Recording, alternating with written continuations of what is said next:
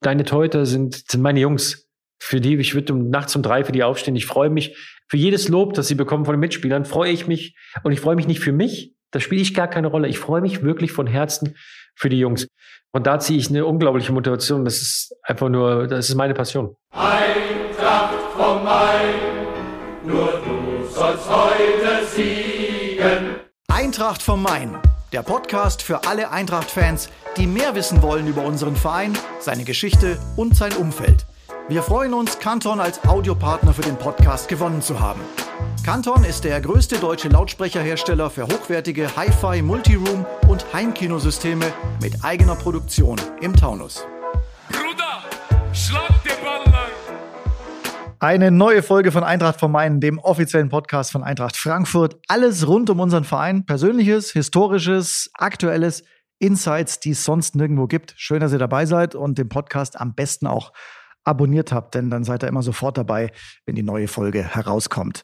So wie heute. Zu Gast unser Torwarttrainer Jan Zimmermann. Herzlich willkommen. Ja, herzlich willkommen an alle.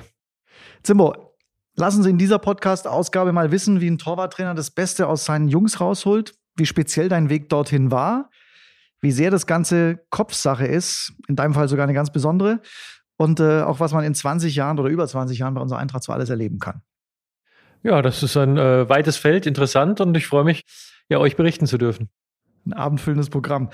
Wichtigste Frage zum Anfang. Wie viel Zeit in der Woche verbringst du damit, den Instagram-Kanal von Kevin Trapp zu checken? Das ist relativ einfach, da komme ich so auf ungefähr 0,0 Sekunden. Du musst doch wissen, was dein Torwart bewegt. Ja, aber es gibt ja auch ein Privatleben und meiner Ansicht nach sollte unser Verhältnis, und da gehe ich auch stark davon aus, so sein, dass die wichtigen Dinge oder die ihn bewegenden Dinge wir im Oldschool-Gespräch ne, von Mann zu Mann äh, führen. Und was er da postet, das ist seine Sache. Es gibt Dinge, die sollte der Trainer vielleicht auch manchmal nicht sehen. Und ähm, da möchte ich dem Spieler dann auch seine Freiheit lassen und mit seinen Followern das zu teilen, was er möchte. Aber wie gesagt, wir haben ein super Verhältnis und ich glaube, die entscheidenden Dinge, und das sind dann wahrscheinlich auch die, die er nicht postet, die weiß ich dafür. Das ist äh, sehr interessant. Wie könntest du uns vielleicht auch verraten, was sie sich machen? Ich höre daraus, du hast selbst auch keinen Account und das ist auch gar nicht deine Welt. Nochmal, jedem, es ist jedem seine Entscheidung, jeder hat seine eigene Philosophie. Ich bin nicht der, der andere unbedingt daran teilhaben lassen, wenn ich was Schönes sehe, weil ich freue mich, dass ich es gesehen habe und wenn es schön ist, mache ich ein Foto und zeige es dann den Leuten, denen es mir wichtig ist und so auch mit anderen Dingen. Aber wie gesagt, ähm, das ist jedem seine Sache. Alles mit Augenzwinkern natürlich. ja, klar. Aber gibt es da einen Moment, wenn du es mitkriegst zu deinen Torhütern sagst, äh, Leute, jetzt mal wieder ein bisschen fokussieren? Es kommt ja auch immer drauf an. Also wirklich, ähm, bis jetzt habe ich ja noch nichts mitbekommen und natürlich bekommt man was mit. Ne? So funktioniert der Mensch. Der erzählt gern und so erzählen natürlich auch die Instagram-Account-Besitzer mir gerne was.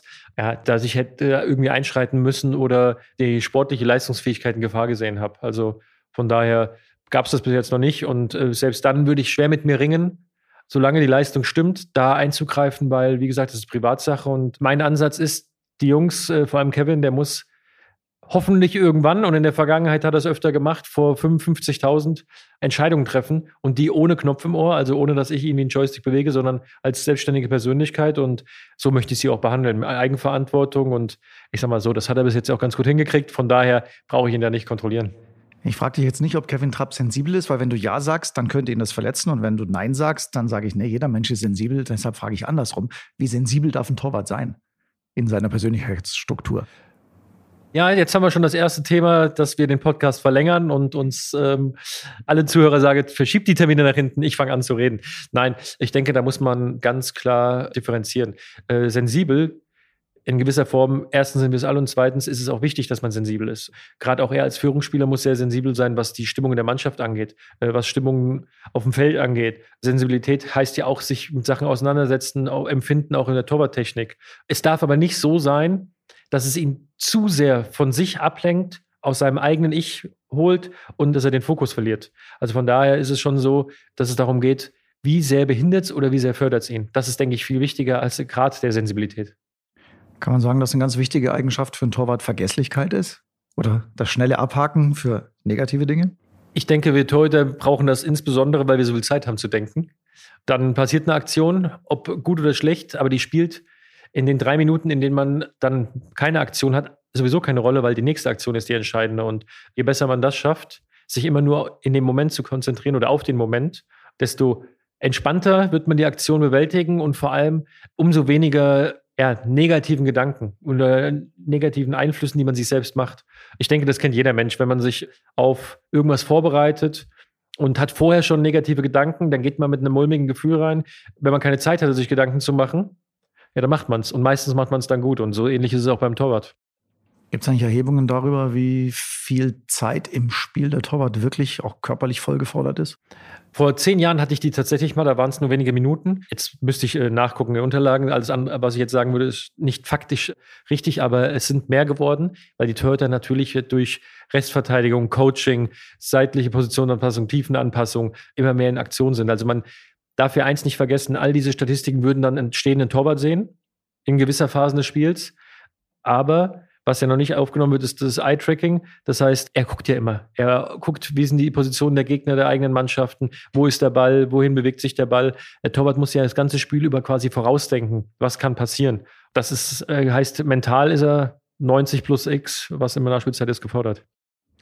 Jetzt soll es nicht um Kevin gehen, sondern um dich, wobei es trotzdem eine interessante Beziehung ist zwischen euch, weil du warst Kollege, also Konkurrent und in dieser Zeit bist du zu seinem Chef geworden. Wie seid ihr mit dieser ganzen Geschichte umgegangen damals? Äh, tatsächlich war es jetzt nicht dieser Cut, wie es nach außen wirkt, weil ich vorher schon, ich war ja, muss man ehrlicherweise sagen, nicht der härteste Konkurrent von Kevin, weil ich damals, nachdem äh, wiedergekommen ist, in der, im Ranking abgestuft wurde und schon damals ja angefangen habe, auch mit Torwarttraining in der Jugend, habe mit dem Moppes ja auch da schon quasi unterstützend zusammengearbeitet und wir haben dann auch irgendwann, habe ich Kevin angefangen zu coachen, auch in den Torschussübungen, habe ihm Tipps gegeben, habe Videoanalysen mit ihm gemacht.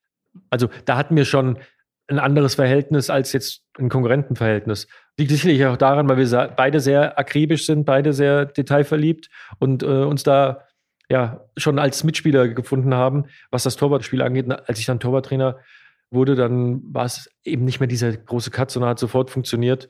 Ja, so haben wir uns dann Dinge erarbeitet, weil am Schluss nochmal geht es ja darum, dass ich nicht diktiere, so und so hat es zu laufen, weil ich denke, da wird mir jeder recht geben. Wenn ich diktiere, dann wird der Spieler es niemals aus seiner Überzeugung machen. Was ich nicht aus Überzeugung mache, das mache ich nicht gut. Oder ich denke, ich muss denken, um es zu machen. Und gerade als Torwart, wenn ich denke, dann ist es meistens zu spät, weil so viel Zeit haben wir nicht. Das heißt, es muss von innen herauskommen. Und so will ich meinen Torhütern, das ist aber egal welcher Tor das ist, immer mit ins Boot nehmen und für ihn die beste Verhaltensweise, beste taktische Verhaltensweise, beste technische Verhaltensweise finden, ja, die eben auf ihn individuell passt. Also klingt dann auch so, als hätte dieses Verhältnis oder das, was ihr vorhin schon miteinander hat, dir auch beim Einstieg in diesen ja, neuen Job sehr geholfen.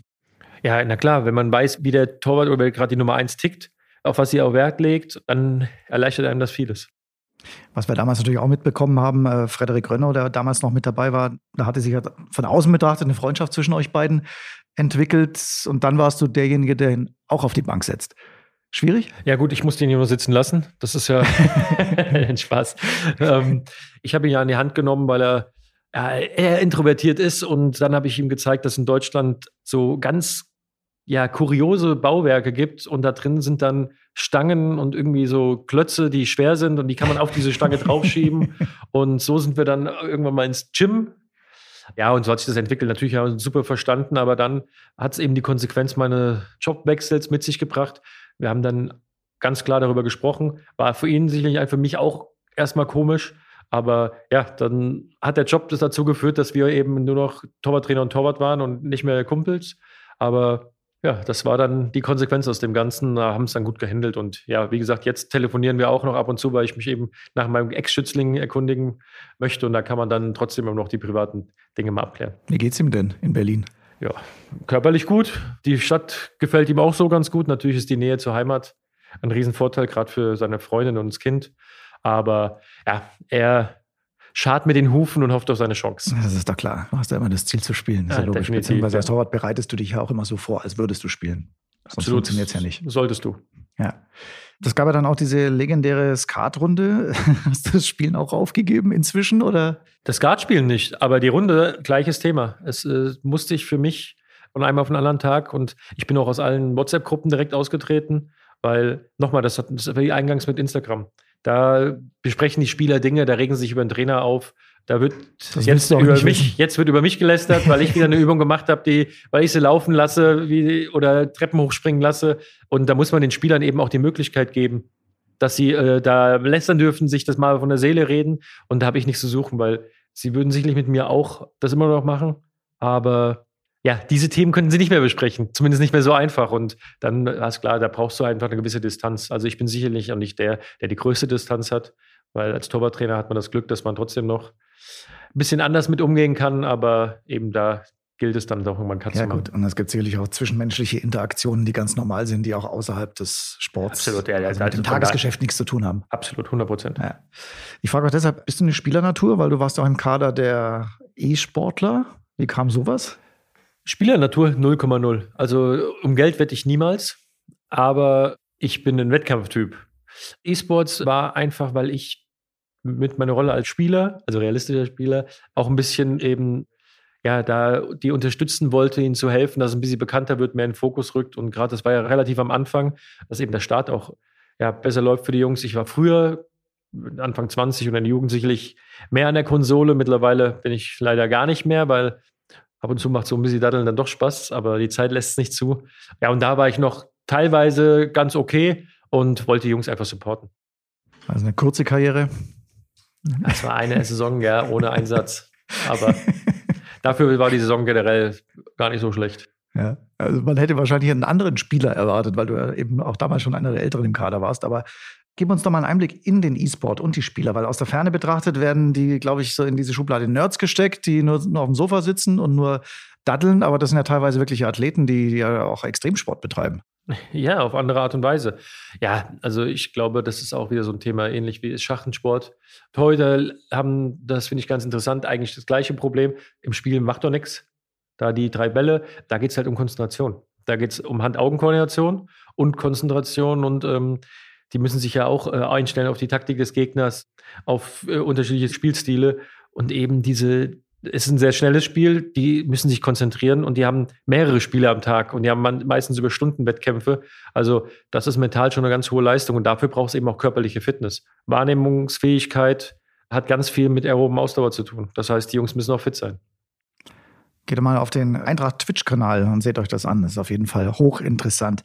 Mit sechs Jahren Pause bist du seit 1994 im Verein. Also viel mehr Eintracht geht im Profiteam ja eigentlich äh, gar nicht hier. Jetzt wollen wir noch ein bisschen mehr über dich erfahren und zwar im Schnelldurchlauf unserer Eagles 11.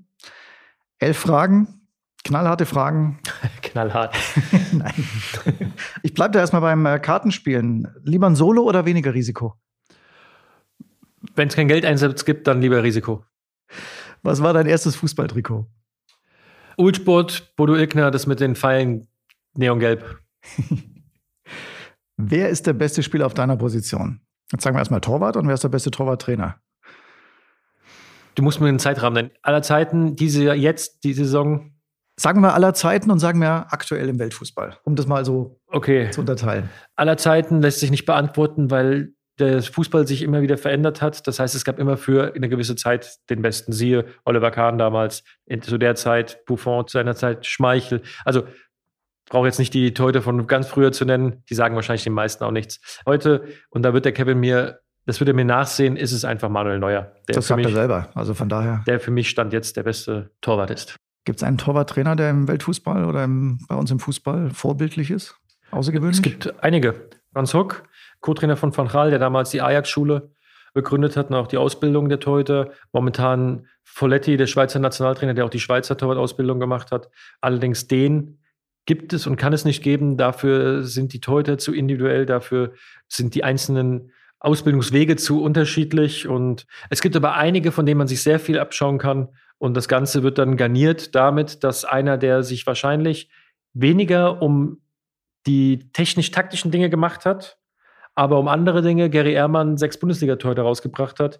Auch den muss man in diesem Zusammenhang nennen, weil das ist eine Leistung, die nicht zu unterschätzen ist. Und auch er hat einiges, was er einem mitgeben kann. Private Frage, wo machst du gerne Urlaub? Einmal am Strand und einmal in den Bergen. Am liebsten im Wechsel und am liebsten nicht immer am gleichen Ort, sondern immer wechselnd, weil ich bin jemand, der immer was Neues sehen will und nicht immer den gleichen Ort möchte. Das ist in Frankfurt wahrscheinlich schwierig. Was ist dein liebster Ort in Frankfurt? Oder gibt es den auch nicht? Doch, da gibt es den liebsten Ort. Der äh, ist einmal morgens um sechs am Main, wenn ich joggen gehe. Auf dem Rückweg, wenn die Sonne aufgeht, nicht auf die Skyline zulaufe. Und dann Lorberg am Abend, Liegestuhl, unsportliches Kaltgetränk und äh, auf die Stadt runtergucken. Sehr schön. Und vor allem hochverdientes Kaltgetränk, bin ich mir ganz sicher. In welcher Musikgruppe wärst du gut aufgehoben? Ah, da bin ich leider sehr unmusikalisch, aber ich hätte mich dann wahrscheinlich bei den Dire Straits irgendwo hinten verdrückt und würde Unter so tun, Knopfler versteckt. Ja, genau. äh, hinter dem kann sie nicht verstecken, der steht zu weit vorne, aber das wäre so eine Band, da wäre ich gerne dabei. Wie ist die Erinnerung an dein erstes Profispiel? Voll da und sehr positiv bis auf das Ergebnis. Welches Spiel war's? In Wolfsburg, Diego Fernando Klimowitz hat das 1 zu 0 gemacht, nachdem Marco Rehmer an der Außenlinie den Ball vertändelt hat. Er kommt von schräg links und haut mir lang ins Eck. Hast du alles im Kopf, was so passiert ist? Ja, ich habe ich habe schon vieles noch im Kopf, ja. Was war dein Idol in der Kindheit? Bodo Egner wegen des Trikots? Nee, tatsächlich der nie. Ich fand das Trikot nur cool. Idol in der Kindheit war ein Mix aus Schmeichel, tatsächlich auch Stefan Klos, weil ich das Eins gegen Eins immer so super fand. Buffon hat mich immer fasziniert. Das Wahnsinn, dass der immer noch spielt. Aufgrund der Schrittfolge. Der einzige Torwart, der nie springt, sondern alles er läuft. Ja, es war ein Mix. Also ich habe, glaube ich, schon damals in der Jugend bei einem Hallenturnier ein Interview oder für die Zeitschrift für das war ein Interview gegeben und da wurde ich auch nach meinem Idol gefragt und schon mit, mit ja in dem Alter habe ich gesagt, das kann ich nicht sagen, weil ich möchte nicht so sein wie jemand anderes. Ich möchte das Beste aus mir holen und wenn ich versuche ein Vorbild nachzueifern, kann ich höchstens eine Kopie werden. Das klingt also auch, dass du von Anfang an Torwart warst und nie was anderes. Tatsächlich war ich das erste Jahr bei Kickers Obertshausen im Feld war so schlecht, dass ich der letzte Auswechselspieler war und wurde dann ins Tor gesteckt und da war ich auf einmal wirklich gut. Ich dachte, Linksfüße sind selten und sind gute Fußballer. Hat sich dann auch entwickelt. Danke, dass es damals zu meiner Zeit noch Bolzplätze gab und ich nicht äh, in der heutigen Zeit lebe und ich hatte tatsächlich noch Zeit, mit meinen Kumpels zu kicken. Da war ich immer im Feld. Neun Arm- und Fingerbrüche haben mir dann auch noch Zeit verschafft, mich im Feld zu probieren und dann wurde ich ganz passabel. Dein Lieblingssport neben dem Fußball? Tennis. Dein Berufswunsch als Kind? Hatte ich nicht. Also es war von Anfang an klar, dass ich das Abi machen muss und habe ja auch dann zumindest zwei Semester studiert, BWL, aber den richtig konkreten Wunsch hatte ich nicht. Ich wollte, war immer sehr wissbegierig und es war klar, ja, machen wir erstmal und dann guck mal, wo es einen hintreibt. Es hat mich dann Richtung BWL getrieben, weil ich Wirtschaft sehr interessant finde und auch da sehr, ja, da habe ich mir leicht getan in Mathe und äh, den Themen, aber auch das Thema Profi. Ich wollte immer so gut sein, es geht. Aber dass ich jetzt Profi werden konnte, kam mir relativ spät diese Chance, weil meine Eltern kommen nicht aus dem Leistungssport. Also die hatten auch mit Fußball nichts am Hut. Ich sage immer gerne, die haben das erste Mal die Sportschau geguckt, als der Bub gesagt hat, will Fußball gucken. Dadurch bin ich halt auch sehr druckfrei aufgewachsen. Also meine Eltern wollten, haben von mir immer zwei Sachen verlangt, dass ich alles gebe und dass ich Spaß habe an dem, was ich tue. Und das habe ich zum Glück mir bewahrt, habe es äh, mitgenommen und so auch mit 16 noch nicht über die Profikarriere gedacht. Ich war vielleicht jetzt auch nicht das Ultra-Megatalent, das von allen Seiten dahingeschoben wurde, aber das, das war auf der anderen Seite auch ein Riesenvorteil. Und ja, dann irgendwann kamen die Möglichkeiten. Dann habe ich eben gesagt, mit 18, glaube ich, war es, studieren kann ich auch in drei, vier Jahren. Die Chance habe ich nur einmal und so habe ich mich dann für die Profikarriere entschieden und ja, hat es ganz gut gepasst. Würde ich auch sagen. Ist alles geben und Spaß dabei haben nicht sowieso die Grundlage für alles, was man tut? Schon, Kann oder? jeder von sich behaupten, dass er die zwei Kriterien in allem erfüllt, die er macht? Als kleine Gegenfrage. Wahrscheinlich nicht, aber wenn du es tust, bist du erfolgreich. Zumindest hast du Spaß. Hast, ja. du hast Spaß und du kannst am Abend in den Spiegel gucken, weil du alles gegeben hast. Frage 11. Was war dein bisher prägendstes Erlebnis auf dem Platz? Der äh, Ante Budimir. Ja. Auf, in St. Pauli am Millantor, der einen Schritt langsamer war als ich. Das müssen wir für die, die es nicht wissen, vielleicht äh, auch auflösen. Du hast einen Tritt gegen den Kopf bekommen. Ich habe überragend eine frühe Flanke abgefangen, habe ich super antizipiert. War ein Schritt schneller, habe sie abgefangen. Der Stürmer hat trotzdem voll durchgezogen, hat mich K.O. getreten. Hab dann noch ein paar Minuten, an die ich mich übrigens nicht mehr erinnere. Also ich bin da felsenfest der Überzeugung gewesen, bis ich das Video gesehen habe, dass ich direkt ausgewechselt wurde. Weitergespielt, dann gecheckt worden. Dann war zum Glück nichts Knöchernes, aber drei Tage später beim Kontroll-MRT kam raus, dass ich eben einen Gehirntumor habe und zeitnah operiert werden musste. Und das war sehr prägend. Wie ist denn das, wenn man das so gesagt bekommt? Angst, Verzweiflung, Hoffnung? Was, was hat man da? Im ersten Moment gar nichts, weil man kann es nicht greifen. Also es wäre wie wenn ich dir jetzt sage, du blutest aus dem Arm.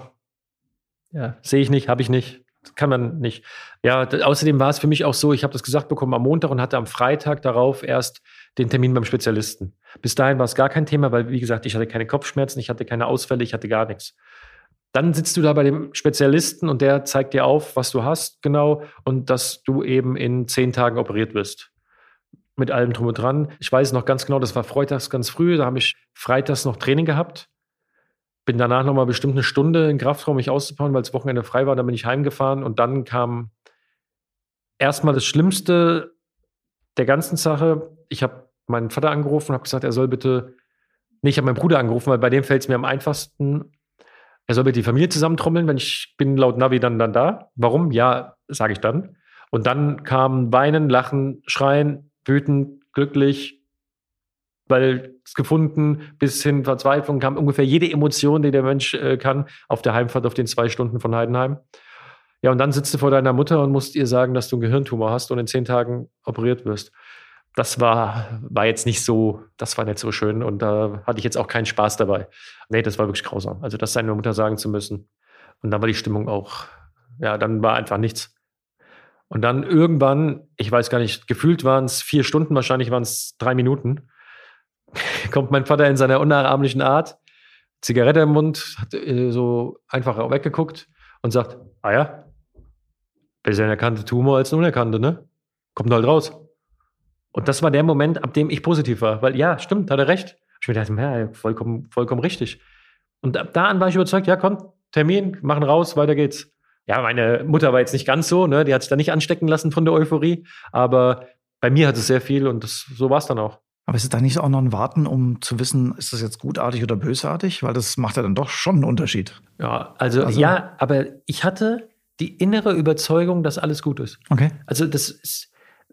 Woher? Die, ich hatte es einfach. Vielleicht bin ich einfach ein naiver Mensch, aber ähm, also die, am Tag vor der OP haben sie mich noch gefragt, ob ich eine Schlaftablette brauche.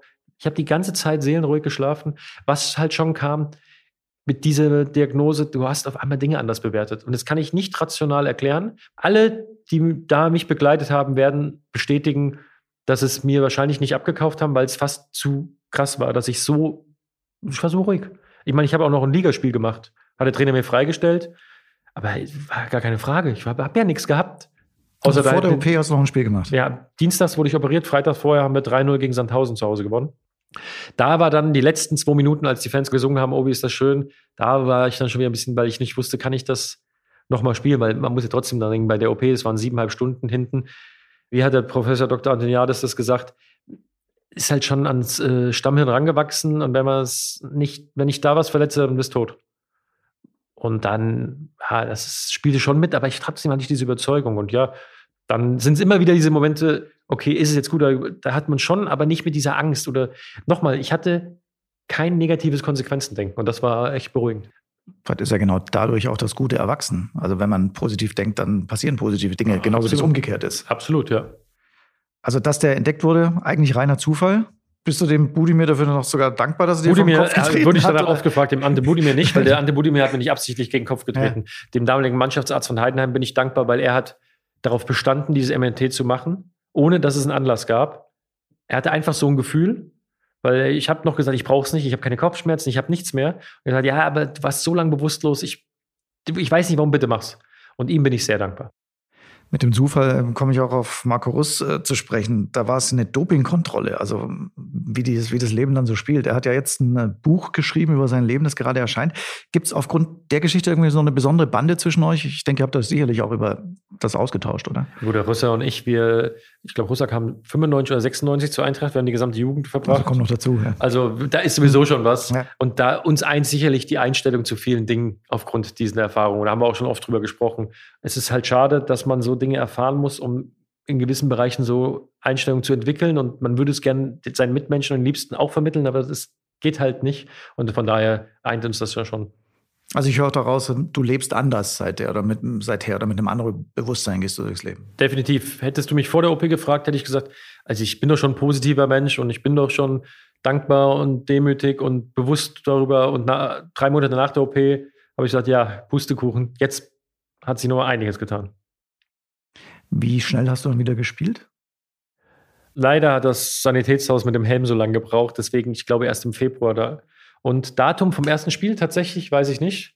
Ich weiß, es war gegen Kaiserslautern und ich weiß, dass Axel Bellinghausen kurz vor Schluss aufgrund eines Matsch-Fünfers das 2 zu 1 für Lautern macht, den Ball an mir vorbeilegt und wenn da ein Rasen ist, rollt er vor vorbei und so dreht er sich rein. Aber es war im Februar, also ziemlich, ziemlich schnell. Also ist, eigentlich war die Ausfallzeit viel, viel länger prognostiziert, aber, aber ja, Wenn man sich keinen Kopf macht, dann kann man auch mit dem kaputten Kopf ins Tor. Kein Kopf ist dann sehr treffend in dem Zusammenhang. also fotografisches Gedächtnis, da würde ich gerne mit dir über ein anderes Spiel sprechen. Also kurioserweise zwei so prägende Ereignisse außerhalb von Eintracht Frankfurt. Darmstadt, dieses Aufstiegsspiel in Bielefeld. Also ich habe das damals im Fernsehen gesehen, es geht Relegation, dritte Liga zu zweite Liga. Und ich kann mich selten erinnern, so ein verrücktes Spiel mal gesehen zu haben, was, an was man sich das erinnert. Und wenn man da selber mitgespielt hat, glaube ich auch, dass es äh, der absolute Wahnsinn war. Müssen wir auch erklären, Hinspiel zu Hause hat Darmstadt 3-1 verloren, war eigentlich weg. Und in Bielefeld auch kurz vor Schluss erst das 3-1 gemacht und dann ging es in die Verlängerung. Und ja, das war unglaublich, muss man, muss man sagen. Und auch da wieder, das Spiel hat angefangen mit dem Abpfiff gegen Bielefeld zu Hause. Werde ich auch nie erinnern. Ich saß bei der Dopingkontrolle. Ich hatte bei beiden Spielen übrigens Dopingkontrolle. Nach dem Rückspiel hat es mich ein bisschen genervt. Und wir, Dodo, Dominik Strohengel und ich, saßen dann in der Kabine beim Bier. Und dann kam der Trainer von Bielefeld rein und hat seine Spieler angeschrien: Ja, kein Bier, sie haben noch ein Rückspiel. Und wir, ja, meine dritte Liga, 3-1 verloren. Trotzdem ist es ja eine erfolgreiche Saison, haben Bier getrunken, uns dann über das Spiel unterhalten. Und die Bielefelder haben es trotzdem, hast du gesehen, denen ist was abgefallen. Die waren erleichtert. Und ich glaube, in dem Moment haben sie sehr, schon sehr viel verloren, weil sie haben die Spannung verloren und wir, wir waren richtig schlecht drauf, wir waren richtig enttäuscht von uns, aber eben mit der nötigen Wut. Und bis zum Spiel hat sich so entwickelt, dass wir gesagt haben, wir packen das. Und wir hatten auch da wieder die feste Überzeugung, es gibt von dem Spiel in so einem kleinen Zusammenschnitt, da siehst du auch, wie wir im Kabinengang stehen und wir grinsen. Also wir liegen 3-1 hinten, haben Auswärtsspiel gegen Zweitligisten und wir grinsen und die Jungs stehen neben uns. Und mit der ersten Minute hast du auf dem Platz gespürt, das schaffen wir. Die war nicht da. Die war nicht da und wir waren heiß. Und ja, das sind natürlich dann fallen Tore. Da war ein Traumtor nach dem anderen mit dem Höhepunkt Pfostenschuss kurz vor Abpfiff. Das war Emotion pur. Das Spiel hat richtig Spaß gemacht. Das ist schon sowas, was man mitnimmt im Leben. Ja, absolut. Ja. Also das war ein absolutes Highlight. Auch wenn es in Darmstadt war, aber okay, aber da muss man die sportliche Leistung. Ja, da muss ich sagen, ich, ich bin halt auch ein, ich bin ein Lokalpatriot und ich bin Hesse. Mhm. Und ich freue mich schon darüber, dass hessische Vereine auch in der zweiten, dritten Liga erfolgreich spielen. Wie ist natürlich in der Bundesliga.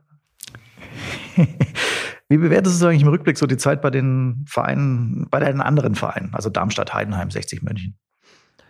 Frankfurt war es ja dann sportlich, muss man ehrlicherweise sagen, dass es nicht weiterging, weil ich nicht den Sprung geschafft hatte. Und ja, dann bin ich ja zu Darmstadt eigentlich nur noch um ein halbes Jahr lang nochmal vor, ich habe zu meinen Kumpels gesagt, da kann ich nochmal vor zweieinhalbtausend Zuschauern spielen. Das ist ein absolutes Privileg. Und dann war klar, dass ich eigentlich eine Ausbildung anfange, weil ich bin jetzt kein Träumer und ich zu dem Zeitpunkt gesagt habe, okay, mit meiner Altersstruktur Champions League-Sieger werde ich wahrscheinlich nicht mehr als Profi, aber ich werde eben auch nicht so viel verdienen, dass es sich lohnt, jetzt nicht eine Ausbildung zu machen und jetzt nicht dahingegen mein Leben vorzubereiten. Ja, dann bin ich zu Darmstadt und dann haben sie mir einen Vertrag nur gegeben, wenn ich auch mit Optionen bei Aufstieg unterschreibe. Dann steigen wir auf und dann steigen wir auf und ja, ich habe sportlich eine fantastische Zeit. Dann war aber für mich auch klar, mit diesem sportlichen Erfolg, dass ich das, den Fußball nutzen möchte, um eben mich als Mensch weiterzuentwickeln. Ich hätte sicherlich meine Karriere in Darmstadt verbringen können, aber das ist nicht mein Anspruch, weil für mich gibt es auch noch als Mensch, als Privatperson und dann habe ich eben für mich gesagt, ich möchte mal woanders hin. Im Fußball fällt es einem halt einfacher, weil man hat immer ein paar Bekloppte den gleichen Job ausüben und man hat Anschluss an die Gesellschaft, wo es hingegen in anderen Berufen natürlich schwer ist, dann direkt Kontakt aufzunehmen.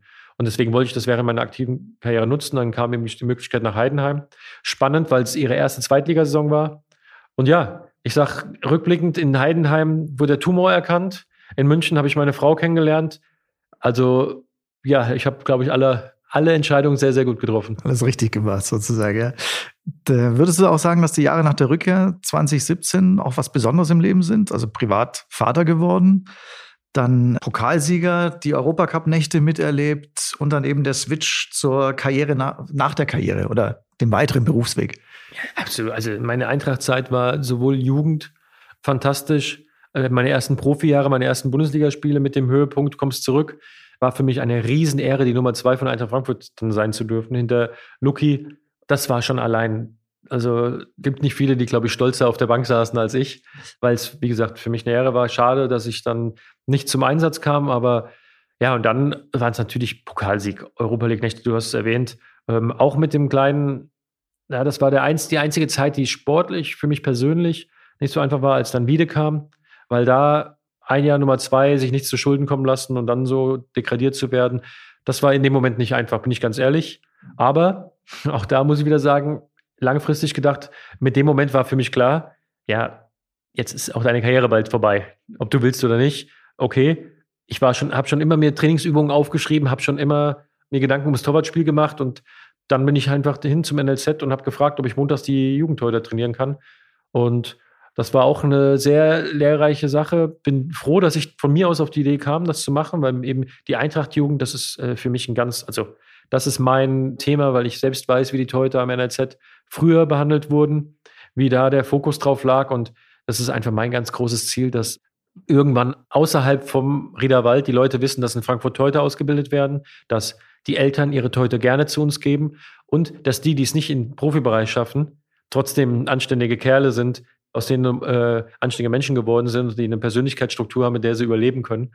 Weil ich denke, das ist das, was man in der Ausbildung auch nicht vernachlässigen darf. Es gibt, glaube ich, Statistiken, 99 Prozent der ausgebildeten Spieler und Torhüter schaffen es nicht. Das heißt, was ist unser Auftrag im NLZ? Die Jungs verbringen so viel Zeit bei uns, dann sollen die 99 Prozent aber auch gefördert werden. Ja, von daher alles gut, dann Torwarttrainer und ich muss sagen, ich lebe meinen Traumjob. Es macht mir jeden Tag Riesenspaß. Ich bin, ja, meine Frau muss mich auch oft bremsen, dass ich zu Hause wenigstens mal abschalte, weil am liebsten, ja, ich habe das Glück, dass ich das, was ich mache, liebe. Und ähm, es gibt nichts Schöneres, deswegen gibt es auch wenig Pausen. Das heißt, als damals das Angebot kam, hast du nicht lange gebraucht, um zu entscheiden, ich mache das jetzt, beende die Spielerkarriere. Mit 34, Chichi Buffon sagt, da spiele ich noch zehn Jahre. ich habe schon mit äh, 26, 27 gesagt, dass ich wahrscheinlich nie aufgrund von körperlichen Beschwerden meine Karriere beenden werde. Und es gibt doch nichts Schöneres, als schmerzfrei aufzustehen. Schmerzfrei, ja, genau. Also ich, ja. ich kann jeden Morgen joggen gehen, ich kann mit meiner Tochter spielen und als sie noch nicht laufen konnte, konnte ich auf dem Boden mit ihr spielen, ohne dass mein Rücken wehgetan hat. Ich kann sie auch aufheben, ich kann alles aufheben. Das ist für viele Torwarttrainer, die bis zum Ultimo gespielt haben, keine Selbstverständlichkeit. Und ich kann vor allem mit meinen Jungs körperlich hier noch, also ich könnte mit denen laufen gehen, ich kann mit denen die Übungen machen, ich kann auch im Gym mich bewegen. Also das ist schon, und ich habe eben im Fußball keine Phase gehabt, in der ich wirklich, ja, wirklich außen vor war. Natürlich war ich dann Nummer drei, aber ich war dann schon wieder eingebunden ins Trainerteam. Das heißt, diese wirklich dunklen Phasen, die man auch als Profi erleben kann, die hatte ich nicht. Dann kam das Angebot bevor das Angebot zu Ende ausgesprochen war, habe ich schon Ja gesagt. und ich habe dich dann als sehr einfallsreichen und modernen Trainer erlebt. Oder das ist auch das, was wir immer sehen am Platz, also was Übungen betrifft, was technische Hilfsmittel betrifft, äh, Akribie. Ja, früher war Torwarttraining Bälle aufs Tor bolzen und das war's dann. Was ist es jetzt alles? Erklär das mal dem, dem Laien. Das ist ein interessantes Thema, weil ich mich äh, jeden Tag versuche fortzubilden, was Torwarttraining angeht. Ich habe es ja vorhin schon mal angesprochen, dass ich mich mit vielen Leuten unterhalte, viele Telefonate und auch jetzt dank Corona, also dadurch, dass es wieder möglich ist, mich jetzt auch wieder mit vielen Top-Ausbildern und Torwarttrainern treffe.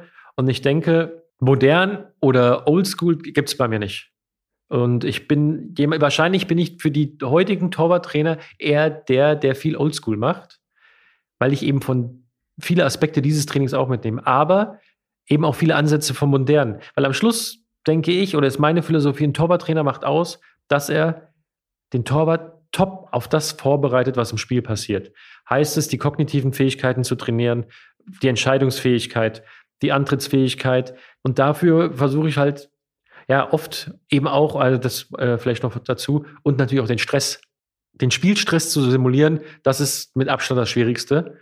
Aber nur, wenn er es unter Spielstress macht, dann funktioniert es im Spiel.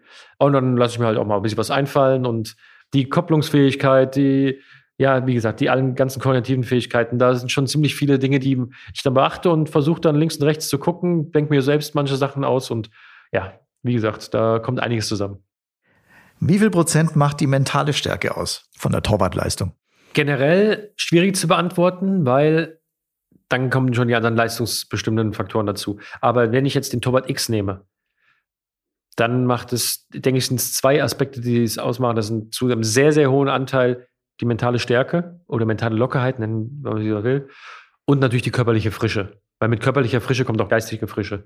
Aber es ist schon ein extrem hoher Anteil. Wir wissen ja, Torwart ist ja auch die schwierigste Position. Stürmer, der einen Fehler macht, der ändert nichts am Spielstand. Äh, Torwart schon. Man muss ja da zurechtkommen. Auf der anderen Seite ist ja die Attraktivität des Torwarts sein. Du kannst halt auch der Held sein. Ist aber auch nicht so oft, oder?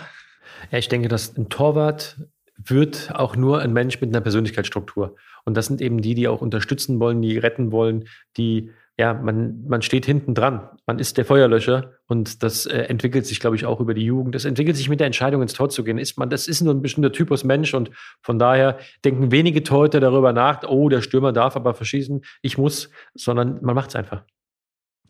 Ich komme nochmal auf Kevin Trapp zu sprechen. Wir haben ja mit ihm im Podcast hier über ja, die rasend Entwicklung des Arbeitsmaterials gesprochen. Stichwort Handschuhe.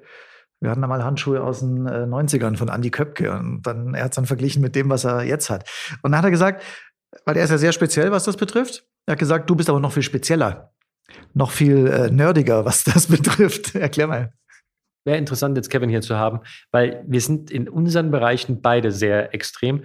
Ja, es gibt einen Punkt, den Dian sehr stört an mir. Und das ist, dass ich den Zeugwerten verboten habe, Torwarthandschuhe zu waschen, weil die Torhüter mit der Zeit sich angewöhnt haben, die in die Wäsche zu werfen.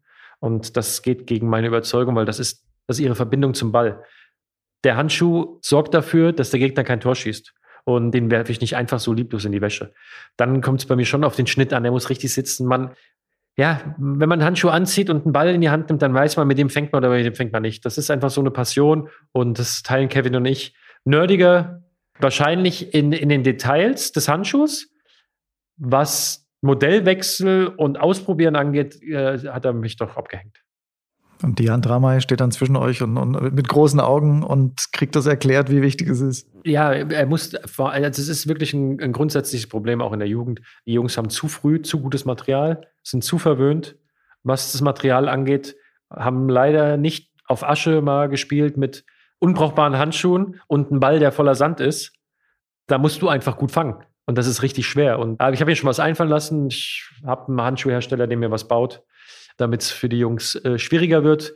Kann man das irgendwie erklären? Wenn es da ist, wenn es da ist, wird es jeder sehen. Und ich werde, also ich denke mal, meine Jungs, die haben ja Instagram, die werden sich wahrscheinlich es nicht nehmen lassen, das zu posten. Von daher einfach den Jungs folgen, dann wird es jetzt irgendwann mal kommen. Gibt doch diese großen Hände im Fanshop vielleicht mal damit.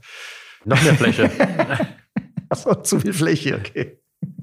Nee, aber ja, ich bin da schon sehr akribisch und. Wie, wie haben deine ersten Handschuhe ausgesehen? Meine allerersten? Ja? Das waren, glaube ich, pinke Räusch, die wir damals beim Sportberger in dem Einkaufszentrum gekauft haben.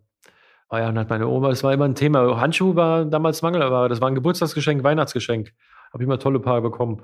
Und mein allererstes Bundesligaspiel habe ich mit den, die habe ich noch daheim übrigens, sind mittlerweile aber leicht porös. Das waren von Jacko extra die haben uns extra die nach dem Nike Vapor Schnitt äh, zugeschnitten. Da bin ich ein bisschen mit dem Ocker mitgelaufen. Die haben sie für ihn gemacht und ich habe mir die gleichen schicken lassen. Farbe? Weiß. Was hältst du von Handschuhen? Was da jetzt so rum? Also, wir hatten ja letztes Jahr diese Kollektion, oder war es vorletzte Saison, mal einen rosanen Torwart-Handschuh. Der war offenbar auch sehr begehrt, hat Kevin gesagt. Und was ich auch gesehen habe, ein Torwart mit der schwarzen Fläche, ein Torwart-Handschuh. Akzeptierst du sowas? Das ist mir vollkommen. Also Würdest du mit sowas spielen? Spielen? Ja? Ich? Nee, ich würde mit weißem Belag spielen. Aber ich musste ja dann auch von, wenn du dann einen Ausrüstervertrag hast, musst du das tragen, was die sie einem geben, weil ich war zum Beispiel immer ein Aquasoft-Fan. Aber da ging dann irgendwann nicht mehr, weil durfte es nicht mehr mit dem spielen. Also von daher, ich bin aber total offen. Und am Schluss ist es mir wichtiger, dass die Jungs sich wohlfühlen mit dem Material. Und toll, weil auch das generiert wieder Selbstvertrauen. Und auch das weiß jeder je mehr Selbstvertrauen, desto leichter spielt sich. Ja, das meine ich. Wenn einer sagt, mit der Farbe kann ich gar nicht, muss das aber tragen, das geht ja schon wieder in den Kopf rein, oder nicht? Ja, dann würde ich ihn bitten, mit dem Hersteller zu reden und eine Ausnahme zu machen für diese eine Farbe. Deutschland war immer ein Torwartland. Also nicht nur im Fußball, sondern in, in allen äh, Sportarten übrigens. Äh, jetzt hast du Einblick in die Szene. Ich habe mal geguckt, Florian Müller vom VfB Stuttgart, der einzige deutsche Torwart unter 25 in der Bundesliga. Die anderen sind alle älter. Denn wenn die Nationalmannschaft schauen, Manuel Neuer 35, Kevin Trapp ist 31, dann im Ausland Ter Stegen und Leno sind 29. Ist uns da irgendwo eine Generation mal verloren gegangen, ein paar Jahre? Ja, wir hatten einfach eine verdammt starke Generation, die das in der Zeit sehr schwer gemacht hat für die Jüngeren. Aber darüber hinaus vergisst du, dass Nübel in Monaco spielt, dass Marvin Schwebe zum Beispiel bis letzte Saison noch in Kopenhagen Stammtorwart war und dass da einige gute rumlaufen. Und ich mache mir da weniger Sorgen als viele meiner Kollegen. Es ist einfach schwieriger geworden, weil junger Torwart bedeutet auch ein gewisses Risiko. Allerdings bei Feldspielern tut man sich da leichter, der ist halt nur einer von zehn. Beim Torwart ist die Konsequenz ein bisschen größer. Aber irgendwann wird diese Generation so alt sein, dass sie aufhört, Fußball zu spielen auf professionellem Niveau. Und dann werden junge Torhüter nachkommen. Wir haben jetzt mit Diant einen, dem ich das absolut zutraue. Also ich hätte mich nicht für seine Verpflichtung so eingesetzt. Er würde nicht bei uns auf der Bank setzen als Ersatzmann von Kevin Trapp, wenn wir nicht von ihm überzeugt wären. Und das zeigt, dass da durchaus Jungs sind, die das leisten können. Ich denke, was uns allen gut tun würde, wäre den Jungs einfach wieder mehr zu vertrauen. Und dann, so wie es damals war, Kevin Trapp hat gespielt, Manuel Neuer hat gespielt, die haben auch Fehler gemacht. Das gehört dazu. Die Leute machen jetzt aber auch noch Fehler. Nur damals hat man anders hingeguckt, da hat man das Positive gesehen. Wenn jetzt ein Junge reinkommt, macht in fünf Spielen einen Fehler, huh, weiß aber nicht, ob der stabil ist. Er hat ja vier gute Spiele gemacht. Aber sich beschweren, dass es keine Torhüter mehr gibt, ist relativ einfach. Aber vielleicht mal genauer hinzugucken und den Jungs die Chance zu geben. Das ist der Weg, der dann dafür sorgt, dass man eben nicht mehr sagt, es gibt keine Torhüter. Ist es auch vielleicht auch schwieriger geworden, weil andere Nationen aufgeholt haben? Sogar die Engländer haben inzwischen gute Torhüter. Ich denke eher, dass es so ist, dass es schwieriger geworden ist, weil mehr Geld im Umlauf ist. Früher hast du dann den 19-Jährigen aus der Jugend rein und heute holst du halt für eine gewisse Ablöse den Ausländer, der in seiner vielleicht qualitativ nicht so hohen Liga schon viel, viel mehr Liga-Einsätze hat. Und es ist äh, natürlich einfacher zu begründen, hey, der ist 22, hat schon 60 Erstligaspiele, dann sichere ich mich ab, weil dann habe ich ein Argument, gegen das niemand was sagen kann, der hat 60 Erstligaspiele. Wenn ich nur mit dem Argument komme, der hat die Qualität, aber keine schwarz auf weiß äh, Fakten, dann ist das natürlich für mich sehr, sehr viel äh, schwieriger zu argumentieren. Und wenn dann der Verein das Geld hat, diese Ablöse zu zahlen, dann geht man natürlich den bequemen Weg. Und ich denke auch, dass die Finanzstärke der Vereine, dahingehend gibt es Statistiken, dass in England zum Beispiel bis zum Bossmann-Urteil der Ausländeranteil sehr, sehr, sehr gering war und mit dem Bossmann-Urteil der Ausländeranteil in der Premier League exorbitant gestiegen ist. Ich glaube nicht, dass in diesem Jahr die Qualität sich so dramatisch verändert hat. Kommen wir nochmal zu uns. Die Andra May ist ein Juwel, also ein großes Talent in jungen Jahren hat wenig Möglichkeiten zu spielen. Trotzdem, ich habe mich mit ihm auch unterhalten, sagt er, ja, das Trainingsniveau hier ist auf jeden Fall auf dem Level, dass das das äh, ausgleicht. Definitiv. Fürs erste Jahr, so eine Verpflichtung macht man ja nicht einfach nur, weil man gerade die Lust und Laune dafür hat. Wir haben einen klaren Plan für die Hand. Sicherlich für den Fall, dass Kevin nichts passiert, wird er nicht auf die Spiele kommen, die jetzt wünschenswert wären. Aber er bekommt Freundschaftsspiele auf hohem Niveau mit Mitspielern, die ein höheres Niveau haben, als er gewohnt ist. Und er hat ein Trainingsniveau, das weit über dem liegt, was er gewohnt ist. Das heißt, für diese Saison hatten wir schon genug, ich sag mal, Hürden oder Herausforderungen, um sich weiterzuentwickeln. Dann müsste man sicherlich für den Jungen und für uns, weil wir dann doch auf ihn bauen und ihn bestmöglich entwickeln wollen, die Möglichkeit finden, dass er eben zu mehr Spielpraxis kommt. Aber nochmal, das Jahr ist für ihn ein, ein, anstrengendes Jahr, weil er sehr viel verarbeiten muss. Er hat einen Torwarttrainer, der ihn sehr, sehr nervt, der ihm immer wieder auf Dinge hinweist und Sachen einfordert. Aber er ist lernwillig, er hat die richtige Mentalität und zusammen mit seiner Qualität traue ich ihm einiges zu. Am Schluss weiß man es erst, wenn er auf dem Platz steht. Aber auch da würde ich äh, ihm immer den Rücken stärken und ihm auch die nötige Zeit geben. Und das ist mein Appell eigentlich auch so an alle, nicht nur bei uns, wenn ein Jugendspieler oder ein junger Spieler, und wir haben einige Jungen, auf dem Platz steht, dann sollte man das immer im Kopf haben, dass da kein fertiger Spieler ist, sondern dass das ein junger Mann ist, ein junger Mensch, der durchaus Fehler machen darf. Was man einfordern kann, ist von den Jungs, dass sie sich mit der Sache auseinandersetzen, dass sie alles geben, dass sie versuchen, sich zu verbessern, dass sie Sachen annehmen. Aber wenn auch jetzt unsere Jungs, die gerade spielen, die wir neu haben, die kennen die Liga nicht, von dem braucht keiner erwarten, dass sie in drei Spielen die Bäume ausreißen. Die müssen sich anpassen, die müssen sich entwickeln und vor allem müssen sie unterstützt werden. Dafür sind die Älteren da, dafür sind aber auch die Fans da, dafür ist das Umfeld da, eben dieses Bewusstsein zu haben und die Jungs eher mal unter den Arm zu greifen, als eben von oben auf den Kopf zu hauen. Wie sehr treibt dich das an, so einen Jungen besser zu machen? Unglaublich, aber jeden, jeden. Also es ist mein, deine Teute sind, sind meine Jungs für die, ich würde um, nachts um drei für die aufstehen. Ich freue mich. Ich kann gar nicht sagen, wenn Kevin den Ball wie in Wolfsburg wunderschön zur Seite lenkt, technisch sauber, Handklasse, das ist, da freue ich mich für ihn, wenn die Hand auf einmal die Hände offen hat beim Empfangen und äh, nicht mehr zu fest greift und sich weiterenkelt, dann freue ich mich für ihn. Für jedes Lob, das sie bekommen von den Mitspielern, freue ich mich und ich freue mich nicht für mich, da spiele ich gar keine Rolle. Ich freue mich wirklich von Herzen für die Jungs. Wenn Jensen auch seine Baustellen, wenn die linke Hand nicht mehr so hinten hängt, sondern vorkommt und er dann auch ein Held und ein Erfolgserlebnis hat und dann mich anguckt und mit der linken Hand wackelt, weil das ein Dauerthema ist, ne? Dann freue ich mich einfach und da ziehe ich eine unglaubliche Motivation. Das ist einfach nur, das ist meine Passion. Das ist ja auch super. Also die, wir reden von der linken Hand von Jens Kral, der auch schon über 30 ist und man kann sich immer verbessern, in jedem Alter. Das ist auch schön. Nenn mir einen Menschen, der sich nicht weiterentwickeln kann. Was macht den kompletten Torwart aus? Dass er ordentlichen Rad ab hat. Wenn du mich so fragst, dann ist die Antwort, dass er auf jede Spielaktion eine Antwort hat. Wir tauchen jetzt mal zum Abschluss nochmal in deine Eintracht-Gefühlswelt ein. Harter Cut, ich weiß jetzt, aber obwohl, es ist ja eine positive Gefühlswelt, die du uns hier vermittelt hast. Absolut. Ähm, drei Fragen gibt's noch. Was ist dein schönster oder was war dein schönster Eintracht-Moment bisher? Das ist, glaube ich, die schwierigste Frage, die du bis jetzt heute gestellt hast. Einen raussuchen ist wirklich, wirklich, wirklich schwer. Der allerschönste Eintracht-Moment war nach dem Heimspiel gegen Stuttgart. Meine Tochter ist jetzt knapp über zwei. Ich komm, war noch nach dem Spiel, habe ich noch die Analyse angefangen. Da hat meine Frau mir geschrieben, ob ich diesmal ausnahmsweise die Kleine mit ins Bett bringe, weil normalerweise brauche ich immer länger noch mit der Analyse und allem. Und dann bin ich heimgefahren und dann haben wir die Kleine ins Bett gebracht, dann haben wir uns auf die Couch gesetzt und dann kommt aus dem Schlafzimmer einer von mein. Und seitdem hören wir im Herzen von Europa rauf und runter. Und das hat mich so glücklich gemacht. Und es war einfach so schön und so. Und, Und es fühlt sich so richtig an. ja, er hat sich jetzt ein bisschen gewandelt, weil seitdem höre ich nur noch Eintracht vom Main und fahre mal eine halbe Stunde irgendwo hin und äh, höre immer wieder im Herzen von Europa. Ja, Hauptsache die Kleine ist glücklich. Deswegen hört man es ja. äh, nee, aber Pokalsieg, das, das, das. Aber das war, da sitzt du auf der Couch und das hat, das hat mich auch wirklich berührt. Da ist es ja fast schon jetzt schwierig, nach dem schlimmsten Eintracht-Moment zu fragen. Aber wir gehen mal auf der Gefühlskala mal an das andere Ende. Der schlimmste Eintracht-Moment. Ja, ich hatte echt eine schöne Zeit, muss ich sagen. So, so emotional schlimm fällt mir nicht viel ein. Es war wahrscheinlich der Moment, als Moppes mich angerufen hat, gesagt hat, sie haben Felix Wiedwald verpflichtet und ich zu meiner Frau gesagt habe, ja, jetzt bin ich Nummer drei. Jetzt ist meine Karriere in meinem Alter, jetzt kann ich langsamer beenden. Das war nicht so toll. Aber das war es dann aber auch schon. Weil ich war schon im Profikader mit drin, als wir damals von der zweiten in die erste Liga aufgestiegen sind.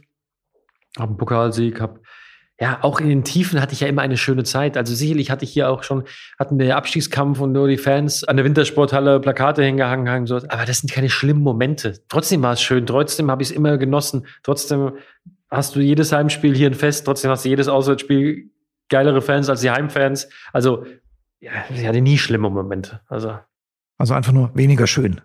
Ja, das war weniger schön, aber schlimm. Also, nochmal, das- wenn du einen Tumor hast, äh, dann ist, dann ist von zwei auf drei gesetzt zu werden, wirklich nicht schlimm. Was ist die schönste Kindheitserinnerung von dir an Eintracht Frankfurt? Jetzt muss man ja sagen, du bist in dieser anderen Stadt aufgewachsen, hast auch bei so einem anderen Verein da gespielt. Da muss ich korrigieren, ich bin da geboren, habe da, Ja, geboren, Entschuldigung, weil mein Vater da studiert hat, der keinen Bezug zu der Stadt hat. red dich nicht raus. Und ich bin nur im Kreis aufgewachsen. Ich habe dafür aber ordentlich, weil ich bin ja schon mit neun Jahren zur Eintracht. Das heißt, Ja.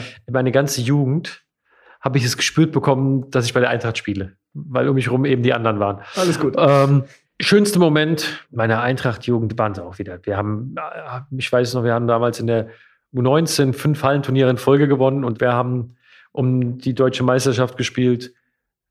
Ach, da waren, ich wurde oft bester Torwart. Das sind auch immer ganz besondere Momente, muss man dazu sagen. Die Pokale hat meine Mutter alle, weil ich damals gesagt habe, ja, das war jetzt bei dem Turnier, bringt mir nichts mehr. Aber Ähm, die gibt's noch, die Pokale. die hat meine Mutter noch, ja. Es war eine geile Zeit, auch wenn die Duschen manchmal nicht gingen, auch wenn wir nur auf Hartplatz trainiert haben, auch wenn überall Schimmel war im alten Riederwald, war es dann doch eine ganz, ganz besondere Zeit. Die man nicht vergessen wird. Nee, definitiv nicht. Vor allem, ich bin so alt, dass ich meine Jungs daran erinnere, wie es früher war und da muss ich mich selbst manchmal backpfeifen, weil das wollte ich eigentlich nicht machen. Aber jetzt haben wir ein paar Sachen zusammengefasst jetzt in diesem Podcast. Ja, Zimbo, vielen Dank, das war sehr interessant, hat Spaß gemacht. ja danke, mir auch und ähm, ja, ich hoffe, dass alle, die zuhören, da Spaß bei haben. Ja, danke fürs Zuhören. Ich hoffe, ihr freut euch genauso wie wir aufs nächste Mal. Am besten ihr abonniert den Podcast bei den üblichen Medien und dann verpasst ihr garantiert keine Folge. Danke dir.